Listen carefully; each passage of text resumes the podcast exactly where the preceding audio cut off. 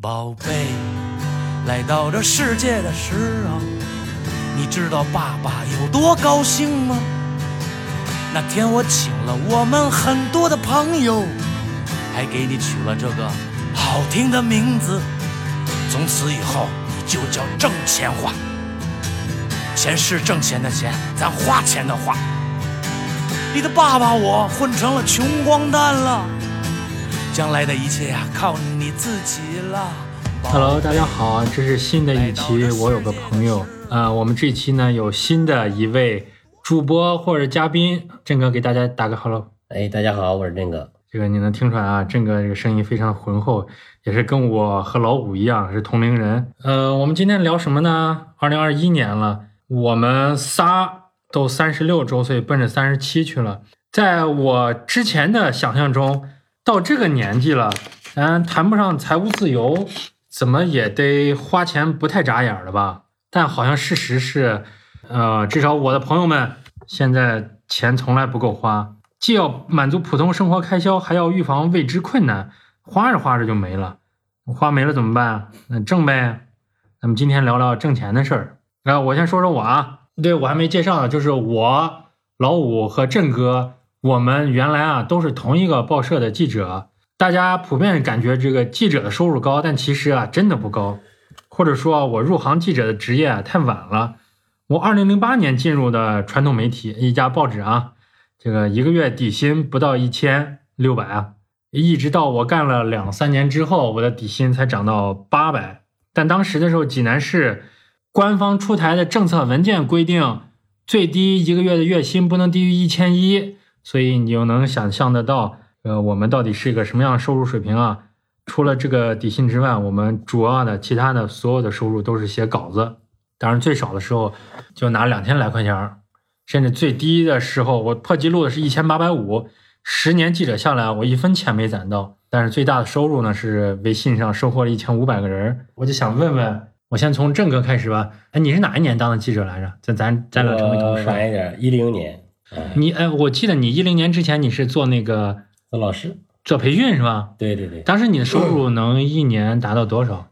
那个时候算是自由职业者差不多，因为我是做艺考培训嘛，基本上就是在艺考期间，嗯、所以差不多好的时候一期班儿，呃，一两万、三四万都会有。你这一期班是几天？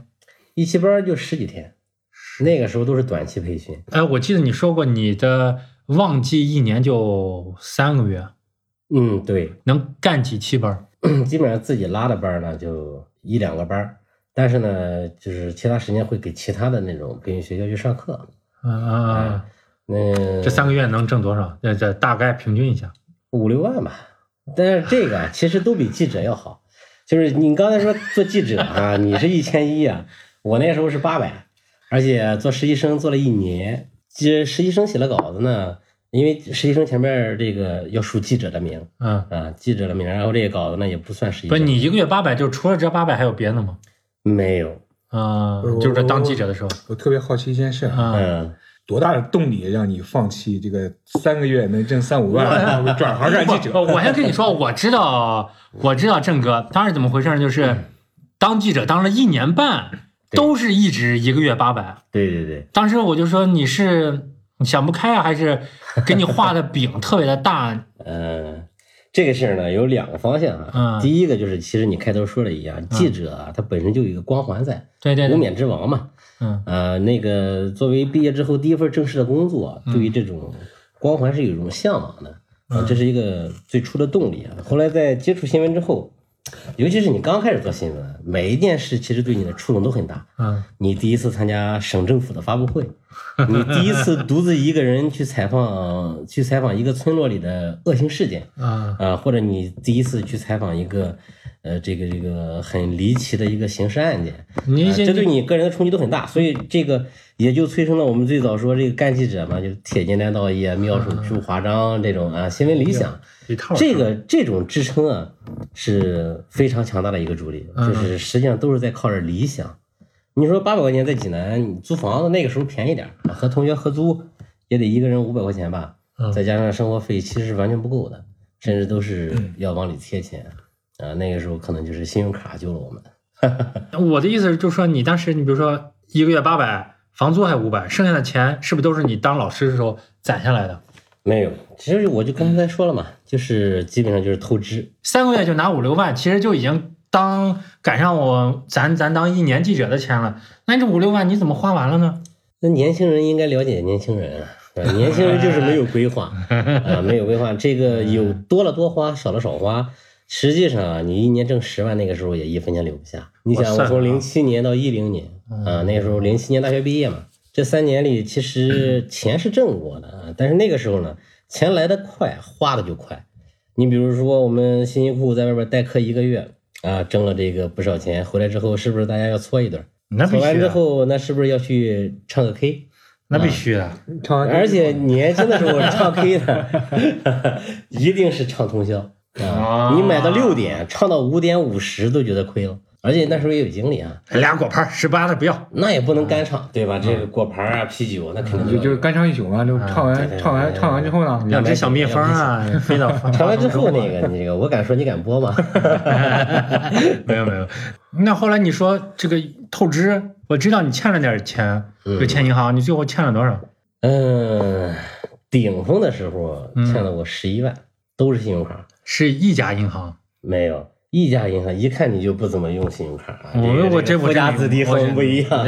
不付。信用卡呢是这样，就是你办了第一张之后呢，当这个里面的额度透支完了，那么你就要办第二张，啊，从第二张信用卡里取出钱来，然后去还第一张的最低额度还款，啊这样就没有滞纳金了。拆东墙补西墙啊。对，但是呢，你从第二张卡里取的钱呢是有手续费的，啊，那个时候取取现是有手续费的，啊，所以呢，这样呢就是，而且你的工作工资还是那八百，所以 就不断的雪球越滚越大。而且呢，花信用卡吧，它并不像你从钱包里往外抽现金一样，啊对你的冲击有那么大，所以你对对对对对就不知不觉的花。很多后来我这个朋友也都问我，就说你到底干啥啊？你嗯你花十一万啊？其实并没有干什么啊，就是这个东西，信用卡你用起来就是这样。嗯、只有到了月底，你会发现你还不上钱，数额越来越大啊，然后这就成了一个恶性循环。那两张卡空了，再办第三张，啊，嗯，三张卡空了之后办第四张，最多的时候啊是有七张卡，一个月就光手续费得多少钱？这个没有没有具体计算过。取一个银行卡手续费得多少其？实这个地方就是它有一个，它还催生了一个行业，嗯专门帮你养卡的一种私人机构。啊怎么说呢？因为信用卡是需要你到了月底要还款嘛，嗯那么就有专门的一种人呢，他月底帮你足额还款，嗯然后接着再把你的钱刷回来，然后在这中间呢，你要付出一个点儿作为手续费，比如你那还一万，就是一百的手续费。也就说是你的那个银行的手续费是要高于这一个点儿的。嗯啊，对对对，是啊是，所以呢，很多人就选择了这个去找这种人帮你还款。啊，那么银行的取现，你可能滞纳金和取现费会利息更高一些。就是对于咱们普通小镇青年的打工者来说，这十一万很大呀！你是怎么还上的？压了几年啊？嗯，这个过程，这现在回想起来都还啊挺痛苦啊。一开始呢，就是信用卡，当你到了七张的时候，你可能有很长一段时间都要就在纠结于，就是哪张卡到期了要还，嗯哪张卡有多少钱，嗯很耽误精力，也非常头疼。所以后来就一定会走上一条路，就是找朋友借钱嗯啊，因为有有的时候，这个银行卡它也不是白借给你的，当有一有的有你还不上的时候啊，呃，银行会冻结你的卡。你知道其中有一张卡如果冻结的话，你就嗯只能是找朋友借钱去周转。那么这整个过程是非常痛苦的，就是嗯我们其实从来都不提倡找朋友借钱啊，大家的关系要更单纯一些更好。对对对对对，但是你不可避免的要去做这个事儿。是呃，这种时间大约持续了要有五年，而且这里边最重要的一点呢，就是我错过了买房的最佳时机啊！甚至当时我父母都说啊，就是我可以给你一部分钱去交首付，但是因为我之前我身上背着这么一个雷呀、就在没告诉他们嗯对没有没有没有，啊？所以在父母即便是给我一部分钱的情况下，我也没敢去买房子。那么我眼睁睁的看着房价，我上学的时候可能是两三千立下去啊简单的立下去，最最核心繁华 到的地方。了后来上班的时候，可能就是几千块钱啊。到了后来，那到了信用卡负债的高峰期的时候，实际上济南房子已经过万了。嗯，嗯，你实际上当时那个十一万，在你不说立夏吧，你在周边的天桥什么的买一个房哎子首付都够啊，了。对，没问题完全够了，完全够没问题。了。嗯所以到了后来呢，实际上在，呃，也是，其实这个事儿就说到我们根儿上啊。像您之前之前还开始说这个，其实记者并不挣钱，也是在我离开了记者这个行业之后，我去做广告。呃，因为在国外有一句很著名的话，嗯啊，你如果想赚钱的话，要么你去从政啊，要么你去做广告。啊，所以后来我做广告这个行业是在一年之内，呃，就赚了这个足以还卡的一个钱。确实这个行业是非常好，呃，然后一下子把钱还上了，那个时候感觉怎么样？还上那一瞬间，哇，就是新生，完全是如获重生的感觉。嗯，嗯 哎，那老谷呢？你的这个，你当时当的是政法记者，收入好像还行，因为稿子比较多。对，稿源比较多，嗯然后也不愁不愁稿子的事儿。嗯不是我我我印象中有一件事儿啊，就是嗯我那时候就我来这个咱原来那个报社之前，原来不是还在青岛做过一年。对对对，你当时我记得你都当成热线部主任了。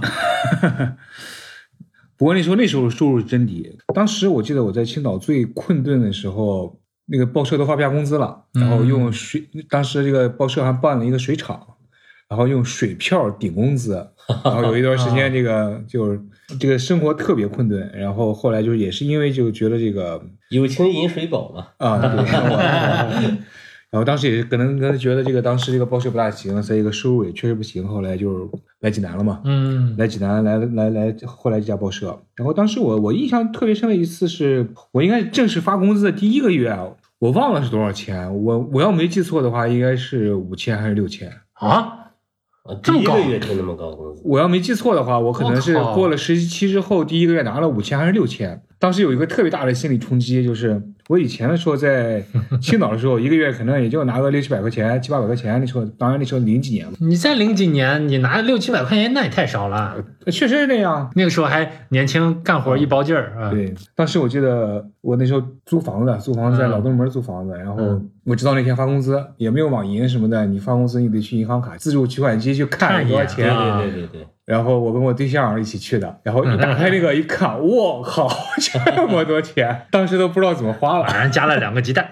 你你这也容易给大家造成一个印象，就是济南不太平，是吧？政法口怎么有那么多事儿了？嗯，其，实也不是，你想那个是嗯山东省高级人民法院在这儿是吧嗯？对而且一旦到中院了，基本上都是杀人放火了。当时倒没有觉得在这个干记者的时候多么困顿，然后我觉得还总体还 OK 吧。那时候刚刚接触社会，我也不知道这个社会上千行百业每个行业的人的收入是什么样，我不知道。然后我就一直会留意看那个路边儿这个饭店招聘服务员的这个待遇，工资是多少钱。嗯，然后我印象特别深，当时好像这个服务员一个月的工资是八百块钱，那时候但是他基本上包吃包住啊，啊。对，包吃包住八百块钱。然后当时我拿到那一次工资的时候，我就觉得自己特别牛逼啊！我操，我他妈顶四五个服务员的工资，四五个劳力的工资。立刻人上人了，我们那时候好像大家的基本工资好像都是八百，基本工资都都八都差不多，啊但是我刚入职的时候六百，不是。嗯，咱俩应该是一批的，咱俩都是六百。不是，实际上你你现在反过来想的话，我原来在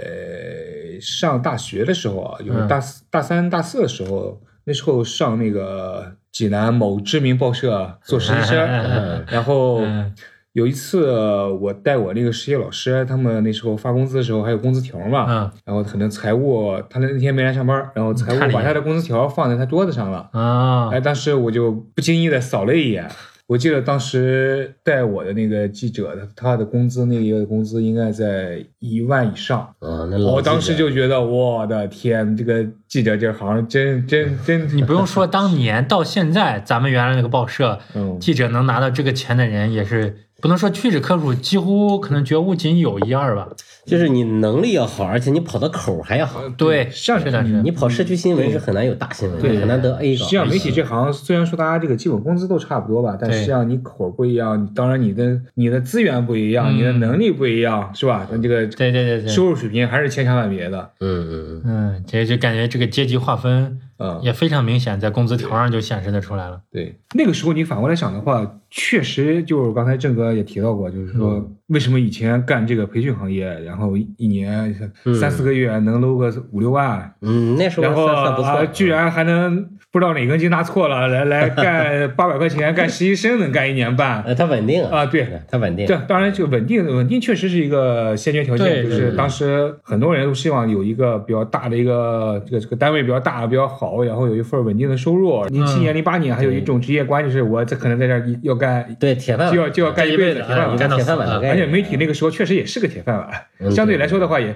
除了这个体制内的公务员、事业编之外，相对也算也算个铁饭碗了。零七所以说零八年应该算纸媒的黄金时代吧，对。的尾巴，嗯尾巴了嘛。我我们是赶上过尾巴，嗯我们还是赶上过尾巴的那。我到一零年基本上就是一个衰落期了，因为基本上网络媒体已经兴起来了，基本上已经不太行那。时候新浪啊、网易也已经很厉害了。对对对对对对，所以说我们可能见过媒体黄金期的尾巴，还稍微还见过那么一两眼。嗯，然后后来整个这个特别，当然这个媒体仅指纸媒哈，嗯这个纸媒的没落期也让我们给赶上了。所以说后来包括我郑哥也是后来做了很多很大的一些职业转变。对，但现在反过来想的话，就是为什么那个时候没就没觉得这个钱那么重要？这个还是得从两个方面看，就嗯，你说说，我也有我的想法，你先说。啊对，嗯就是第一就是刚开始就是包括现在啊，就是嗯我去跟我们的这个小朋友去聊天的时候，就跟他们经常说，就说你嗯刚毕业找工作不要看收入，嗯看这个行业，看你能学到什么，这个行业是不是在风口上，是在是不是在一个上升期，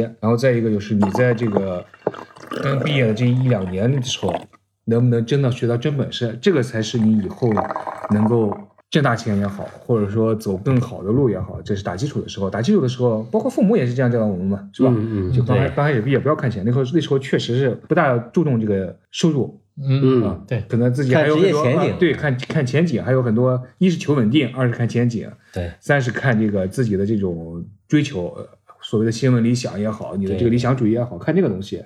再一个说说白了，那个时候你就。你的这个对你的生活水平，你的社社会圈子就决定决定了你你就吃吃能吃多少钱，喝能喝多少钱，对是吧？嗯，而且说白了，这还有一个最大的特点就是你就是一个人儿，屌蛋金光，嗯就一个人你也没有什么负担，是吧？你大不了这好的时候他妈天天吃烧烤、撸呃撸串再差再差，方便面、馒馒头也能啃，一样对付，无所谓，都能对付。一人吃饱全家不啊，饿。所以说那时候就没有特别大的这种在对于收入啊、对于这个钱的焦虑，那个时候确实是没有，所以说嗯也是基于以上两个原因。我觉得这个在某一个每一个年龄段儿对这个钱的执念、对收入的执念，还是不同的阶段有不同的这个特点的。嗯，对，其实我就补充一下老五说的，就是说是年轻的时候为什么对钱相对来说不是那么介意呢？就是说反例，就是到我这个年纪了，如果我还拿一个月一点点钱，那我的心态是不能平衡的。对对对，还要说到一个问题，就是这个关于你心态的问题，就是嗯大家都刚毕业，嗯谁比那谁能拿能能拿多少钱呢？就你比我能多多多少钱，或者你能比我多多少钱，都那几百块钱了不得了。所以说，当你你幸福不幸福、快乐不快乐、满足不满足，完全取决于你的参照物是什么。对当你的参照物跟你都差不多的时候，实际上你也没觉得多痛苦。对嗯那你为什么你现在觉得痛苦？你现在觉得焦虑？你现在觉得哎不爽？那肯定肯定是你你你的参照物参照物发生变化了。这个一个是跟你一起玩的，或者说你身边的人，你觉得哎是不是发现了很大变化？你会受到刺激，嗯哎你会有不满，你会有这个更大的欲求。再一个就是说，你面临的压力也是不一样的。其实往深里说一点儿，就是实际上我们都说八零后啊，嗯但我一直觉得就是八五前和八五后实际上是两个时代。嗯，尤其我们八五前的人啊，实际上受老一辈思想的影响还是很很深的深的。很深的就是说找工作啊，就是大家为什么对记者、对教师啊，我们可能这种社会的地位也好，或者认可度啊，就从我们自己心里来觉得这个职业更好。对啊，所以大家就更倾向于去往这个职业上，往这个职业上去靠啊。至于多少钱，当时因为大家单身的也多啊，你像刚才老五说的一样，你在那个阶段，它并不特别重要。你像现在零零后的孩子，他处在我们当时二十郎当岁那个年龄，嗯他可能就不会像我们一样看这个职业的社会地位怎么样，嗯，那更多的是我现在能不能赚钱啊？你让我爽不爽？你不爽我对不起，对对对我就把老板炒了对对对啊！再见。哎呀，不过就是说，就像你们刚才说的，就是有时候我就在想啊，我们生下来是不是就根据我们的个人能力，我们的收入上限是不是其实就已经差不多就定了？我们再怎么折腾都不会多于我们的这个我们早就已经注定好的一个收入上限。为什么呢？我就说，咱不说嘛？报社就挣的钱越来越少了，事儿越来越多了。特别是出去的人越来越多了之后，他反馈给我们的消息就是说是，尤其老五走了，跟我们说嗯这个钱挣的多了，嗯后来你也走了，嗯，说好像钱也多了，事儿也少了，资源也多了。但这个时候呢，我们就觉得外面的天地好像是是是挺大。几年之后我也出去了，但其实对于大部分人来说，出去之后收入是提高了，但是没有像我们想象的不停的翻倍或者年入二十万、五十万、一百万，就是好像还是有一个天花板的。对这样的情况，就是你们怎么认为？其实这个老话是有道理的，就是难爬入错行。嗯。嗯，这个我同学哈、就比如说我有一个朋友啊，嗯。就扣题了，我有一个朋友是这样，嗯对，呃，大学的时候呢，呃学习成绩都一般，嗯。呃然后就是在我们的正常的同学社交当中啊，嗯也不是属于那种特别出挑的人，嗯。但是他刚当时刚毕业，就是零七年刚毕业的时候，嗯他就做在房地产公司当一个实习策划，嗯。那时候也是八百块钱的底薪，但是呢，他就一直在做这个策划，然后呢，赶上了房地产的黄金十年。你想从零七年到一七年，这基本上是整个中国房地产嗯啊最黄金的十年了。啊，你说的是咱报社那个还是那个？没有没有，是我另外一个同学啊，啊我一个朋友，然后他们现他现在这个月薪就是呃年薪吧，嗯啊，已经是已经是百万级的了。唉，所以其实啊，就和老五刚才说的一样，就是你参照的对象不一样了。这个中年人的焦虑啊，很多时候就是来自于身边的人对啊。你看我朋友对啊，他大学还不如我呢，他现在挣我的工资，工资是我的十倍。或者说，你看我我邻居的孩子啊，同样都上同一个小学，但是人家的孩子琴棋书画样样精通，我孩子这个除了会背几首唐诗，好像啥也不会，那就得报培班。嗯，就这种焦虑是大部分时候来自于这个身边的人。对对对对，嗯什么时候就是会拉开你的一个收入差距啊？就一个是第一，就是你要选对行业，嗯选对风口，然后不要逆时代而行。嗯第一，你做对选择；嗯，第二，你自己足够优秀。嗯嗯，也什么时候个人努力对都还是很重要的一个。对但是怎么做对选择呢？这个就很难啊。啊，对啊，所以说所以说这个就是取决于我们自己的第一，你自己的这个认知水平怎么样；第二你接触你接触的这个人，你接触的圈子能不能把你的认知带起来？人本身都都是有局限性的，你谁能看得出风口呢？可能以前这个风口是房地产行业，现在的风口是互联网行业。你在哪一个阶段入入错入入入对行了，嗯，然后你可能就会让这个风口把你带起来。就说所谓的就是在风口猪也能飞起来。对不成熟的就问你现在觉得什么是风口？你这个现在如果说定义为最最近的话，最近可能最大的风口就是股市、基金，啊为金融市场。为啥？嗯，为啥？你看你不大关注不大关注金融，嗯，你知道股票最近涨多少吗？现在基金基金多少人在开始从这个房地产把钱撤出来，转到这个股市，转到基金行业了？啊，我同学成天是在群里发又涨了又跌了，这几天他不发了，是不是闷声发大财去了？对，这样最近涨得很疯狂。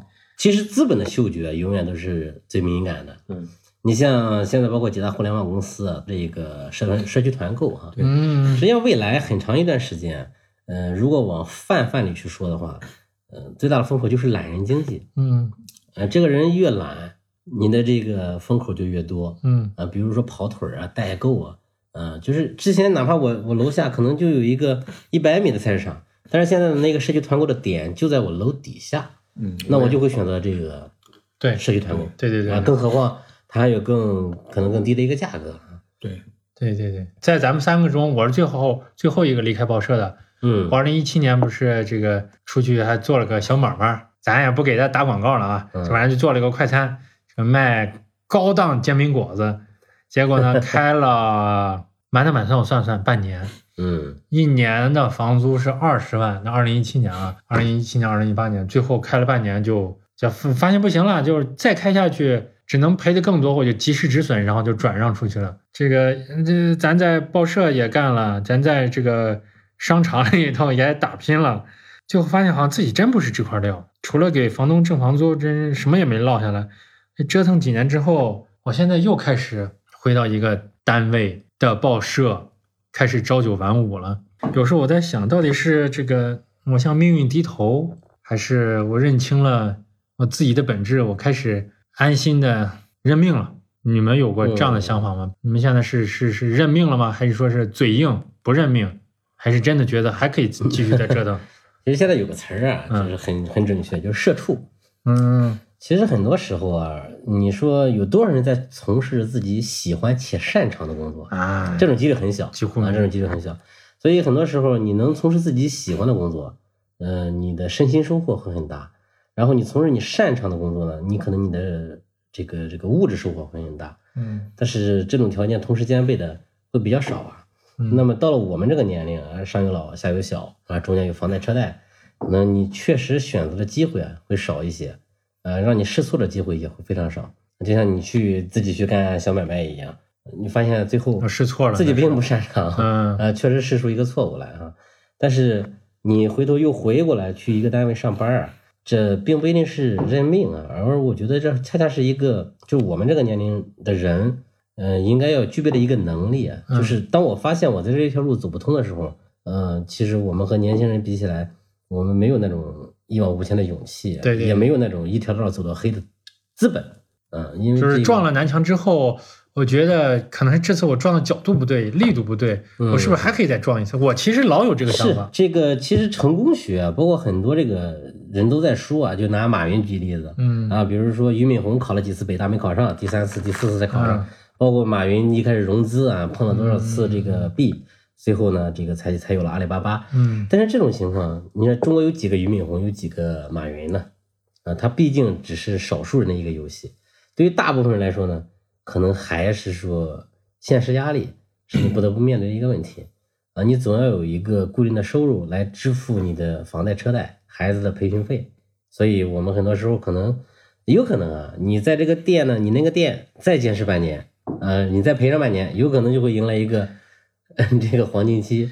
哎呀，但是让我再坚持半年，我都坚持不下去了，真是 特别的打击嗯嗯信心、自信心。嗯老五呢？你觉得呢？我现在处于这个越活越清楚了，就是为自己活一回。举例子，举个例子啊，嗯，就愿意折腾，嗯你最近还想折腾是吗？就挑战自己这个认知的极限，挑战自己体力的极限、体能的极限，挑战自己很多未知的可能。比如说你，我觉得在这个知道自己哪不行，我一定要去掰着试试。无论是在工作工作能力上也好，啊或者说性格上也好，我会再比如掰掰着试试。你说这些是修身养性啊，和挣钱没关系啊。但我觉得这个东西就是，我能掰一掰和挣钱你你这个，我我觉得这个是绝对有关系的，不是说没有关系的，嗯就是说，就是你自己还有没有这个心气儿，你能不能保持这个心气儿，你能不能自我激励，然后再一个就是说，你能不能不断突破自己的认知极限，然后你能不能敢于去再搏一把？我觉得这个有了这些先决条件之后，你才会有这些可能。如果说你自己的心气精气神儿已经塌了，然后你自己也不敢再去赌了，那可能真就这样了。啊，这个倒是。那你就说一说吧，你现在要准备挑战，或者你要去做什么？我觉得我现在最大的这个问题就是把自己我认为很不好的很多工作习惯跟思维习惯，我极力的扭转这个事儿。我觉得像这个就是相当于之前我们在给自己，就你你现在就反过来说的话，你说你三十五六岁嗯再给自己去打一些基础，你说晚吗？我是要，我我其实我觉得不晚啊，我觉得就是随时都可以改。但问题是，一个是你要付出更大的毅力，还有个就是你再具体一点说，你刚才说的还是太笼统了。你比如说具体是什么事情你要改，嗯，具体你什么事情要改，你不是说你说工工作还是什么这个生活什么习惯你要改，你是要改你你比如说我现在自己就是说，嗯我认为啊，我我自自己很多事儿没干成或者没干好的原因啊，就是他妈太懒。啊这个然后没有很养成很好的工作习惯。嗯嗯然后我说白了，你你比如说，呃，在现在我这个公司啊，就特别注注重数据，我自己就对数据很不敏感，而且啊很不在乎。嗯但实际上我就会发现我，我如果说我不把这个天花板捅破的话，我可能我的上限就在这儿了。嗯不过你这个可能相对来说还好改正，因为你只要很不好改，很不好改。为什么？我觉得，因为你一看你的业绩可能就相对或者你的工作成果就能够改变，但是你不看就就要出问题，这个还不好改变吗？不是不是，你说是一种意，意识性的吗？我觉得我觉得还是一个个人认知跟自己能不能去勇于去改变。你你知道你有问题，你知道你现在哪有缺点，你不去改，你不去动，嗯，那你你这个东西不解决的话，其实你的你的你的上限就永远永远就在这儿了。对，其实你说起来就是咱们很多人啊，就是挣不着钱或者说是不够成功，其实说白了还是懒。对，实际上有时候、嗯有时候你会发现，你很清楚自己为什么没有成功，或者说你很清楚自己为什么没有没有挣到钱。对嗯，你很清楚，对只不过你就是没有足够大的勇气去做改变，或者说或者没有足够大的压力。啊，或者呃一个是足够大的压力，一个是足够大的勇气，再一个就是勇气也有了，压力也有了，你能不能坚持住？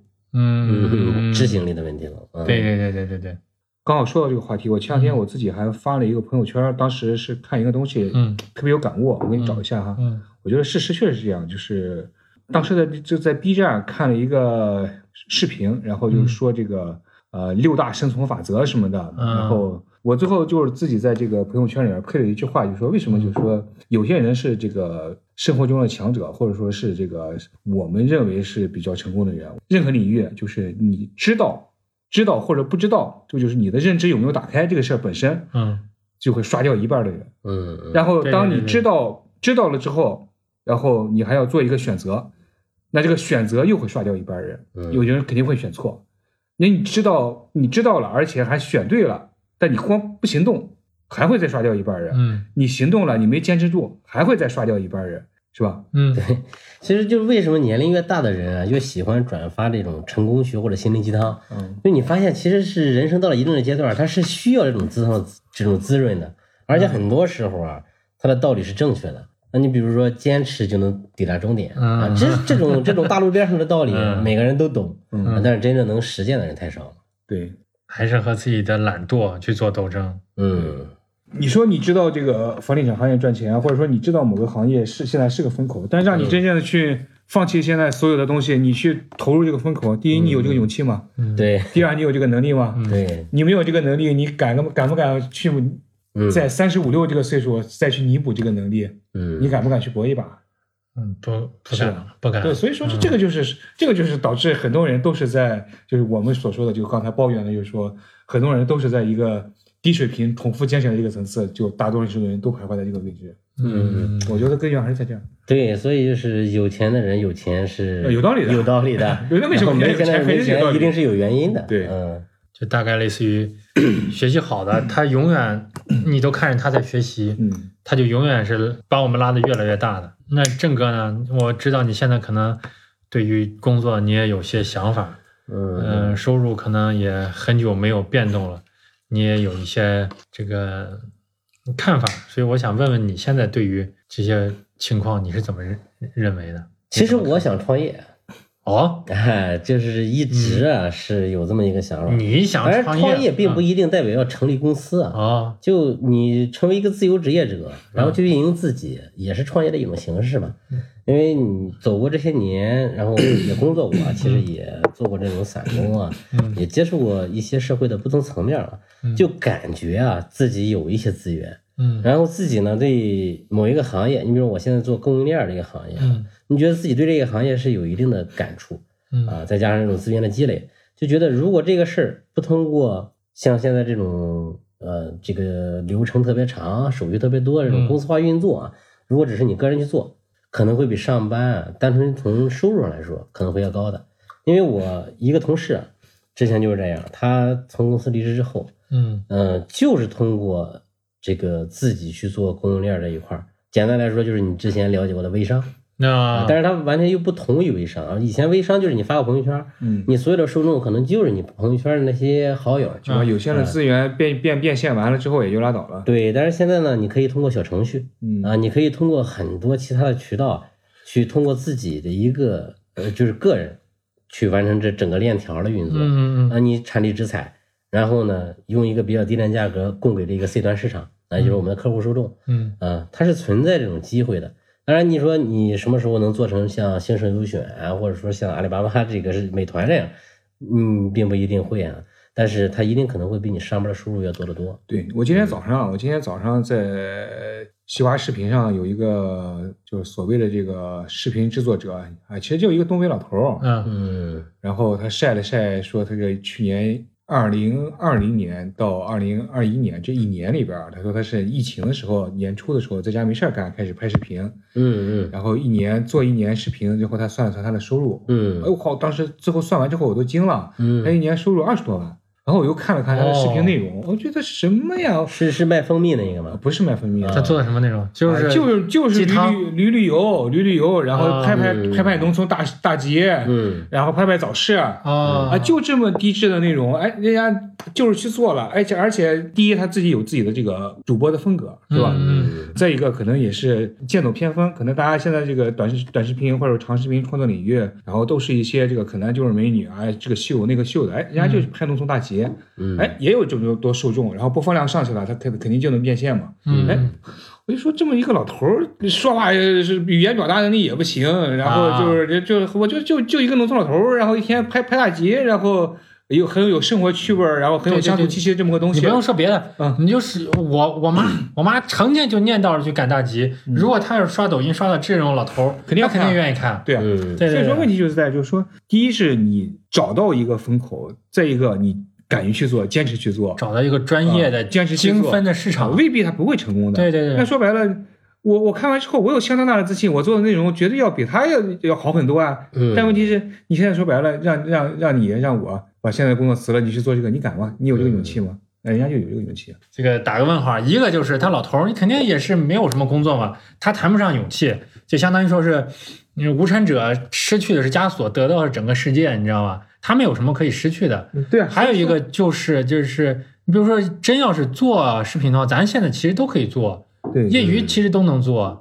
你每天爬爬山，对啊，我我们我你说我们都是干媒体、干记者出身的，对你说对这个传播的规律啊，是吧？受众啊对什么东西有兴趣，肯定要标题怎么比他写，内容怎么弄，专业啊比他但是专业太多了。但是你有没有发现啊？反而是现在啊，你专业团队去做的，嗯并不一定容易出来。如果你在不买流量的情况下啊，嗯就是你很专业的这种剪辑、脚本创作，嗯然后专业的演员，嗯，这种号太多了，他反而并不一定火所以说但反而是那种什么，你比如说有那个陪着老老公得癌症了，然后两个人就在这个地头上天天地头跳舞，嗯最后登上了这个星光大道对啊，就是类似这种例子太多了。这样的综艺啊，这好像有些这个无心插柳的意思。嗯，对，嗯，就是反而现在呢，这个短视频的受众啊就吃这一套，对。因为你足够新鲜，因为你足够真诚，对。而这个专业团队包装的真诚就往往有真诚非常重要对对，我很明显我知道你要逗我笑，对然后我也知道你是要做广告，然后你是照搬段子，或者就你相当于说是专业团队，它主要依赖的是数据，嗯。而数据其实最终它转换到你的作品上的时候，就会带着一些冰冷的、隔着人的，呃对对对，东西在里头数据化，把人数对据化。说白了就是看腻了，太套路了。就回到我们讨论这个问题，就是说为什么觉得钱难挣？为什么觉得呃太难了？那可能我们还是在一些既有的范围内，和和和很多人去抢着过一个独木桥。那期待值不一样，是就是当你很明确的目标，就是我做这个号，我是为了要养家糊口，为了要盈利，我研究各种算法，我研究各种受欢迎的你一旦陷段子陷进去，这个模式。但是哎，对，因为你呢并不足够专业，嗯，对你专业，但是你不足够专业。做媒体的，你懂这个新闻点在哪儿，但是你不一定懂这个普通受众的基点在那儿。对，对哎，但反而是你比如说有一个老头儿，就看别人那个在那玩那个那个那个风险节目，就说几句“我操我操”，这个在短视频平台，嗯是是是是，哎，他就无限刷屏，到现在还有人会拿它当背景。所以说这个就这个就是回归到一个本质的问题，就是说我们想去挣钱，或者说我们想去实现收入突破的时候，好，我们的这个手段途径，我们能看到的机会，其实还是大部分人能看到的，还是在跟很多人在一个对你还是在跟很多人在一个赛道上，在一个拥挤的赛道里边去拼去抢。对对对，那说白了，那比你聪明、比你勤奋、比你、嗯比你、比你这比你好的人太多了。嗯大家都在这个赛道上拥挤的话，你 C 位出道的可能性就是很小。但你如果说，但话又说说回来，大家都知道去做一些新奇特，或者说嗯去做一些剑走偏锋的事情，但问题是你真的有足够的这个勇气，有足够的判断力吗？未必，嗯，是吧？对，刚才老五说的这个呢，我想了一个事情，我觉得就很像，就是说是咱们是记者出身，写稿子，但是我这不是也业余还会写点那种就非虚构性或者虚构性的写作的东西吗？但这个时候我就会有什么呢？就是你在脑海中无论怎么虚构，你虚构的多么完美，当你真正把它写下来的时候，你还是在这个写的过程中，你会生发出各种各样的点子去。去去把它写得更、更有意思一些，嗯或者或者甚至首先能把自己取悦了。而刚才老五就说的这个做事情也是，就是呃，我们不能说是一开始就先看数据，先看我们做什么方向，然后按着这个再去做，或者甚至我们评估一下，发现这个东西可能并不能挣钱，或者很难转化的时候，我们可能就不做了。但是呢，你就像刚才那种说的老头一样，他就开始做，呃，一边做，然后可能一边就点子就出来了，或者一边做，这个成就感和支持者就出现了。那我们就可以继续写下去，跟文章一样继续写下去，跟视频我们做的项目一样就继续做下去了。我觉得啊，就该干就赶紧干，感觉差不多了，感觉你能做起来了就先做，做了之后我们再说其他的事情。哪怕我们做着做着我们不做了，至少也会回头想起来，就是说是我们没有光想、光评估，最后什么都没做。对，就是吧？所以我现在就想说，你们要是比如说郑哥，你刚才说的是要出来单干，但是你有没有自己评估一下？嗯因为经常就是，尤其是到我们现在这个时候，就是评估评估评估，最后这个事情就不了了之了。对，因为你自己的这种储备啊，或者说最终形成的你是你啊，你都是在这一个圈里打转的。对对对对对呃，对，你这个如果这个时候外人点播没有的话，你其实还是在你的小圈子里甚至说是大大部分的外人点播对咱来说已经没有什么特别大的效果了。嗯，也有这方面，嗯，嗯，就是你现在很多思维已经固化了。对，固化了，然后就觉得，特别是如果这个人不是马云，不是呃也盖茨，不是这么牛逼的大咖跟我过来点播的时候，我真的就是我得打个问号，是这样吗？嗯呃你哪怕年薪百万跟我说这个事情，我就觉得哎，要么就是这样吗？要么就是哎，这个事情你能做得了，我做不了，最后评估一番，哎，还是不做了。那其实，在这种很多因素无法把握的情况下，就是还是回到这个咱们正能量的地方啊，就是坚持是很重要的。因为我有一个朋友就是这样，他非常喜欢足球，他呢这个从很早啊就开始自己做这个视频剪辑，最早像优酷土豆那个时候，啊，他就开始尝试自己做这种视频，然后上传了。做足球的视频啊，对，其实也没有自己创作的内容，都是一些啊剪辑，然后配上自己的一些解说啊，啊也不是说就是搞笑或者多专业啊，就是自己喜欢啊，就好像我把自己写了一段足球评论，嗯然后通过视频剪辑的这种方式去呈现。然后到了后来，像这个抖音啊，或者是快手啊这种短视频兴起来之后呢，哎，水到渠成。啊，那他之前的时候发在哪里啊？他之前的时候就是像优酷啊、像土豆啊，那个时候是不付费平台嘛，是没有任何收入的。哎呦，我的天呐！所以就是那个时候，你让别人去看的话，那就单单就是他的一个爱好，就像有人喜欢抽烟，有人喜欢喝酒一样。嗯他有他本职工作，在银行工作啊。嗯然后后来当短视频兴起来之后，他一开始也是没有多少流量，嗯，但是到了后来，基本上片子都能至少是过万。呃，那那很不错了。那么到了那个时候，可能就会有一些这个收入了啊，就可以有收入了。嗯，那现在还做吗？所以呃还在做，还在做。因为前段时间还邀请我一起做影评类的这啊种视频剪辑，所以坚持其实还是就是当你呀、没有很大的能力去判断所谓风口在哪儿或者行业怎么样，哎，然后你就可以去选择一个你至少喜欢或者比较擅长的领域，去坚持做下去。这这这说了半天了，我觉得你这句话说的特别的对，就是绝大部分人其实是没有这个能力去判断哪一个是风口，哪一个是下一个蓝海或者干啥的。嗯，那他怎么做呢？就是从自己最擅长的或者最喜欢的事情就做就是了，坚持做下去。我觉得对于绝大多数人来说是可以，不能说有多么大的成功，但是它是可以改变的。嗯，嗯，这就像我们大部分人要经过九年义务教育、高中，然后最后考大学，去走上社会一样，这是最保险的一一条路。嗯你说这个不上大学能不能成功？那也有很多，但可能大部分人来说，这种选择还是笨办法，往往是最正确的一个办法。可能又回回到一个很现实的也很直接的问题，就是说是你们现在一个月挣的钱，最终能剩下来的比例能有多少？比如说房贷啊、车贷啊、嗯养儿啊、嗯家里水电暖气费啊，嗯大人小孩再生个病，社交再再给个红包，吃个饭喝个酒，所以我就问问你们，大概能剩下多少？你们这么算过吗？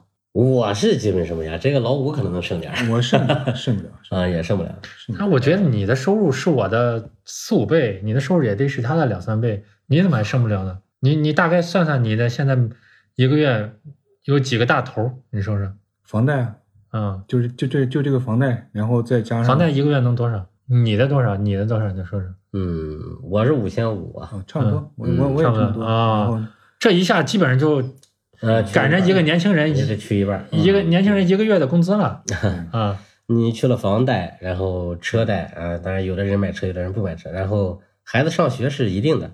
嗯。你像上公立幼儿园、私立幼儿园都是需要收费的。嗯，那你上了小学，学校是不要钱了，但是你这个小饭桌呀、辅导班啊、辅导班啊，他他可能花的钱比在幼儿园还要多，就这都是固定支出的。嗯。然后你个人的这种呃抽点烟呀、或者说朋友聚会总要有个酒钱吧，嗯啊，然后加上油钱、交通费，这是这些支出哈，呃，我应该说一个月是在八九千一个月的支出，我这还不算吃哈，嗯，就是正常的这种吃喝不算就，家庭的吃喝开销。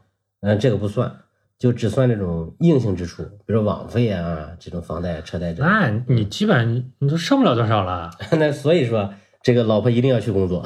那你看，何况我老婆还没有工作呢，还有两个孩子呢。嗯，啊，你想多么窘迫你还有个车，对，多么窘迫的生活。嗯，就感觉人到中年了，每个月拿到的钱好像也挺可观，嗯结果最后剩下的钱和年轻的时候一样的，也不能说一样，反正也差不多。就是窘迫的状态实际上是一样的，但是但是你的心情状态不一样呃，啊。你要你要理解的是什么？就是实际上，比如说我们不会再有被房东撵出去说我儿子要结婚了，你搬家吧，啊你不用再面临这种风险了。就是虽然你最后也不剩钱啊，嗯那你比如说你开车上下班，你不用等公交车了啊，你不用受风吹雨淋嘛。然后你有了一个孩子，然后你把一个孩子养大，这也是成就嘛。虽然最后和年轻的时候一样都不剩钱啊，但是你现在你获得感会更强一些。啊，强吗？那当然会，一定会有的。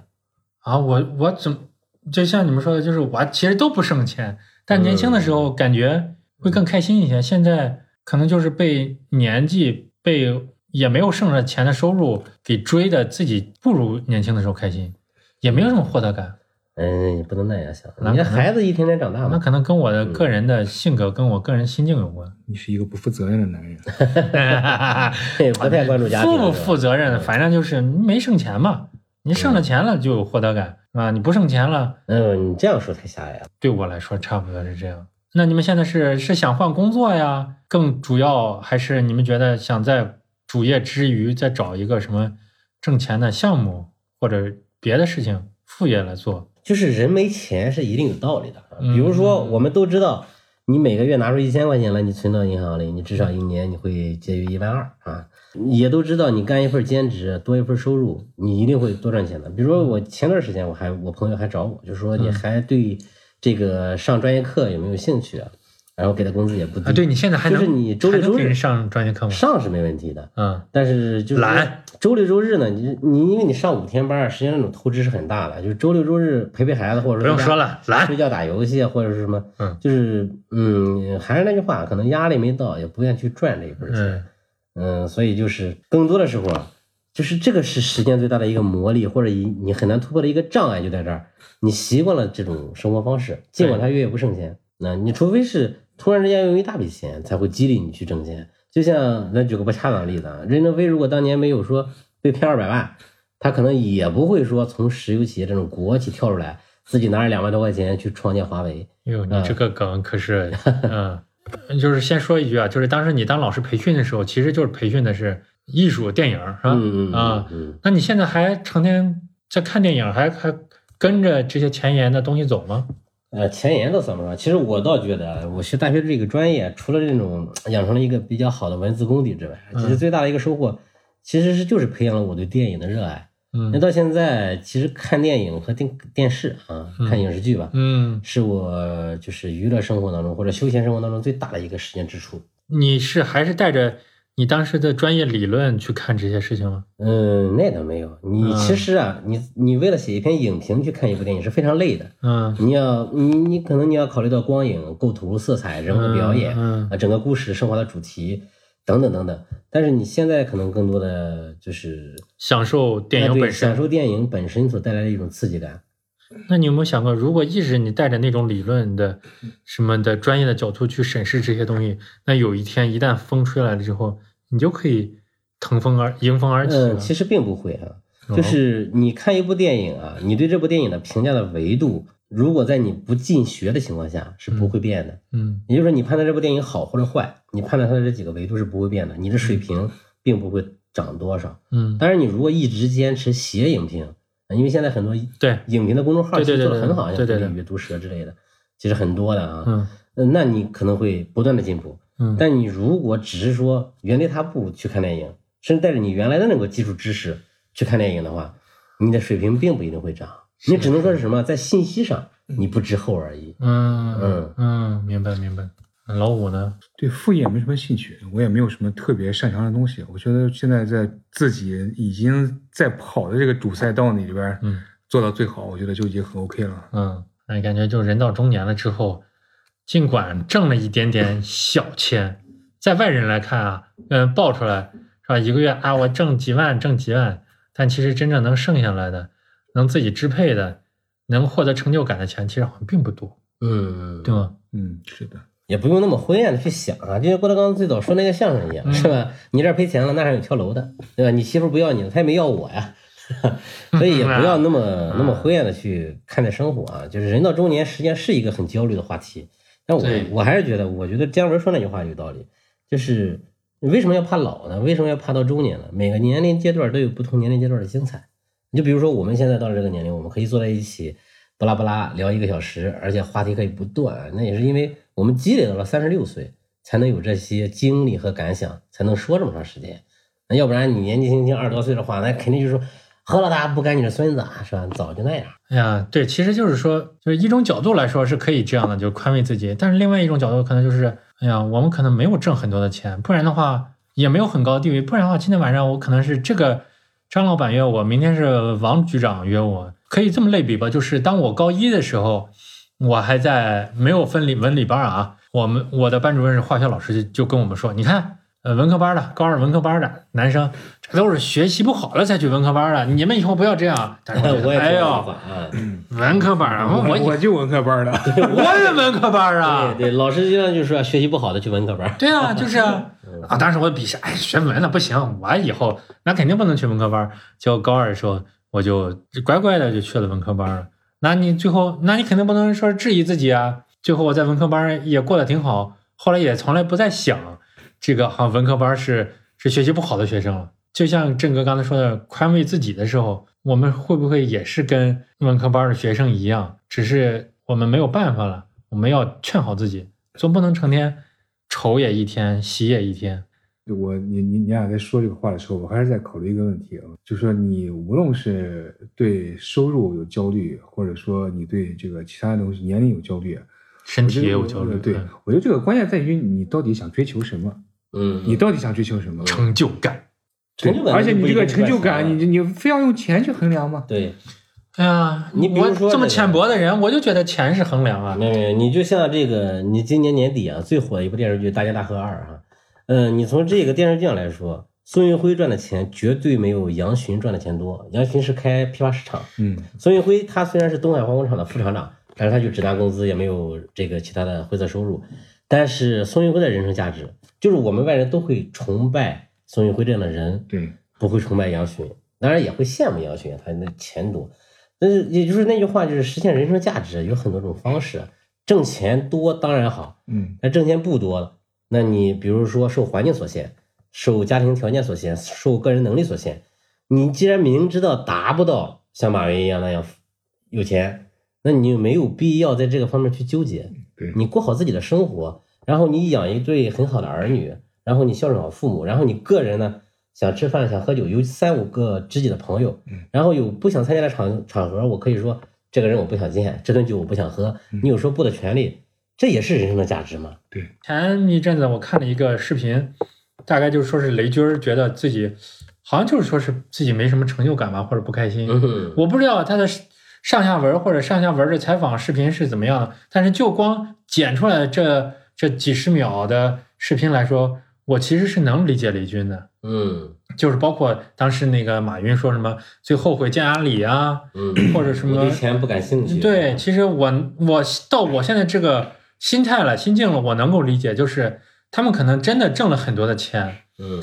但是呢，做着做着之后就不是他想做的事情了，就是下面的人在推着他走了。对，我想着当时咱们报社开年会的时候，或者尤其是年终会的时候，我记得咱们当时总经理说了一句话，就说是，你知道每天我一睁开眼，我想到的是不是挣多少钱，而是多少多少人的社保在等着我去交。嗯呃，还有打出租车的时候，出租司机就想说，我每天一睁眼想到的不是别的，就想到是嗯我欠出租公司呃200块份子钱，对，所以就在想，当这些大老板每天一睁眼的时候，他想的不是我又今天又挣了多少钱了，而是说我下面的人还有多少张嘴要吃饭，要吃饭，对，有多少事情等着我去决策，不是说是我现在上班我可以偷偷的划水，这个这个文件我上午写下午写都行，我今天交明天交也行，但这些事情就必须我赶紧决策。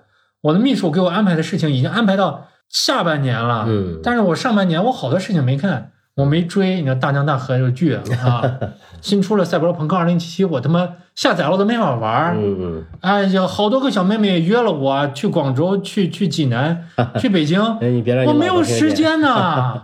你也没那个胆儿，是吧？然后我就说，我当假装自己是马云，嗯，所以其实到他们这个程度，其实也挺痛苦的哈。嗯对，所以这个其实我为什么喜欢电影啊？这就是电影很伟大的一个地方。你看，你刚才陈述有钱人的生活，其实有钱人的生活离你很遥远，你为什么可以如数家珍？嗯啊，我们也知道有钱人吃鱼子酱啊，坐游哎，艇啊，这难道不是我自己想出来的吗？没有，这都是其实影视啊，在潜移默化当中告诉你的，哦就是有钱人他有有钱人的焦虑。嗯比如我们都看过《豪门恩怨》啊，比如说他们的婚姻不自由啊，就这种东西，实际啊上这个倒是。并不都是凭空臆想出来的。咱总结一下，就是上半场留给中国队的时间已经不多了，咱现在啊已经被事业有成的朋友甩开了好几条街了。我们人生剩下来的那天，老五还说了，我们可能还有多少年退休？哎，你就我这不那天聊这个话题吗，还有三十，年。六十五岁退休嗯，是吧？三十年，你还有三十年要干。当然了，我们也可能在目前这种九九六这种工作这个强度下，可能你也干不到六十五提岁前离开了。啊、也可能你就可能干到五十多岁，你也你也不愿意在职职场受人白活了，嗯你也可能想想干点别的什么事儿。但是话又说白了，你最起码你退休不退休这两说，但你最最起码你只有六十五岁，你才能领到养老金吧？嗯那你六十五之前，你还是得通过自己的这个能力也好、体力也好、脑力也好，你还得去想生计，还得去挣钱，还得去把生活运转起来。还有尊严。对，嗯，所以说路还是很长的。对，就是说呢这个还有三十年，我们现在已经被我们的朋友们可能甩开了好几条街了。这接下来三十年，我们能不能赶上是个问号。但是呢，我们就想，哎，万一人家一下嘎嘣儿死了，这个时候，你这个心态有问题啊。哎，你有没有问题？就是这样。所以我们现在挣多少钱怎么办呢？我们先要保重好身体，对不对？你少喝点，行不行、啊？你一周一周的，周五你不说话，你就肯定出去跟别人喝酒了。嗯嗯所以你现在要保重好身体，嗯，保重好了身体，我们一会儿录完赶紧喝点压压惊。啊、呃保重好身体，勤加锻炼。那别人再九九六挣再多，最后他没有有命挣没命花，那那不白搭了吗？等到我们这个真正儿八经退休了之后，我们再来说这些心态问题的时候，那个时候我觉得咱们可能更有底气一些。对，所以说没没必要焦虑，还有三十年可以放手一搏。对啊，不然现在这个，我觉得就是不要盼着别人不好啊，不是盼着别人不好，还是要盼着自己自己好就可以，只能说在时间的长河中，我们尽量保持能多跑游得远一点。对，游得远一点儿，走得更远一点儿啊。这个时候我们就觉得，好像生命和生活的质量比钱那还是要最重要，呃，更重要的是吧？对对对，所以希望我们的个位数的听众们一定要保重好身体，勤加锻炼，呃，少喝酒，少生气。还有今天晚上你们俩抽的烟可是够多的啊。好，今天就到这里结束，嗯、我们下期再见，再见。再见。拜拜。She's the dollars, she's my protection. Yeah, she's a promise in the year of election.